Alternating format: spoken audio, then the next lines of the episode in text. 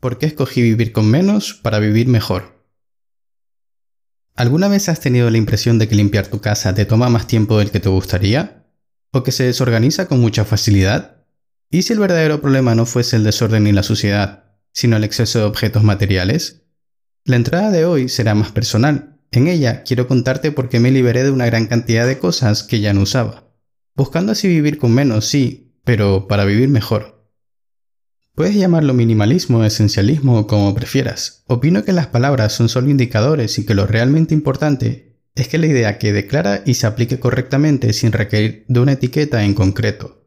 Por otra parte, ¿te has parado a pensar si de verdad necesitas todo lo que tienes en casa? Es decir, toda la ropa, la cantidad abrumadora de pares de zapatos, la vajilla de la cual a lo sumo usas dos o tres platos.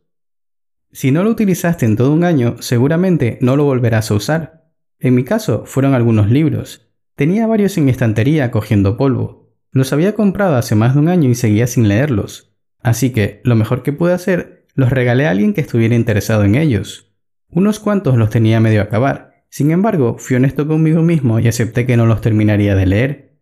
Aceptar esto me supuso asumir la responsabilidad absoluta de una compra compulsiva. Seamos honestos, antes de adquirir un nuevo producto, generalmente Solemos reflexionar profundamente si de verdad lo necesitamos y, sobre todo, con qué frecuencia lo vamos a usar. Lo más probable es que no. Tendemos a comprar influenciados por nuestras emociones y estas, a su vez, se ven manipuladas por la gran cantidad de publicidad que nos invita a formar parte de la actual sociedad de consumo descontrolado. Pareciera que ahora nuestro lema fuera consumo, luego existo. Y ojo, adquirir cosas no es algo malo en sí mismo, para nada. Lo que te propongo es que analices cuánto de lo que tienes en casa lo usas con frecuencia y necesitas de verdad. Quizá menos de un 40% de tus cosas. Para saber qué es importante de lo que posees, podrías imaginar que tu casa está en llamas y pensar qué sería lo que intentarías salvar.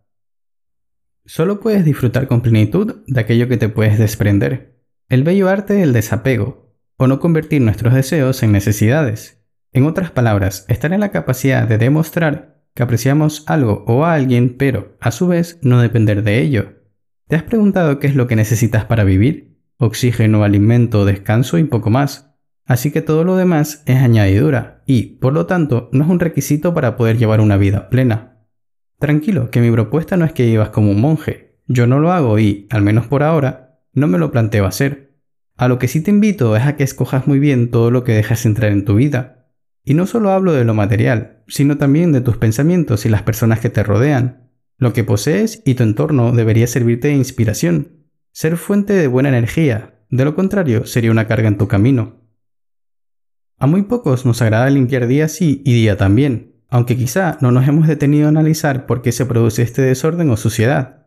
¿Será porque almacenamos objetos cuya única función es acumular polvo? ¿O será porque guardamos cosas solo para tenerlas abandonadas en un cajón? Puede que la mezcla de ambas. Nuestras posesiones materiales deberían tener un uso práctico y aportar armonía a nuestra vida. Vive ligero para vivir mejor y más intensamente. Para finalizar, te propongo que vivas más ligero, con menos cosas, sí, pero no por ello mediocres. Al contrario, al escoger conscientemente qué dejas entrar en tu vida, es más que seguro que primará la calidad de tus posesiones por encima de la cantidad. Si acumular por acumular cosas nos hiciera felices, ¿Por qué hay tantas personas con abundancia material deprimidas? Quizás se convirtieron en esclavas de sus posesiones. Recuerda que nuestros verdaderos tesoros son el tiempo y las experiencias vividas. Sé una mente indomable.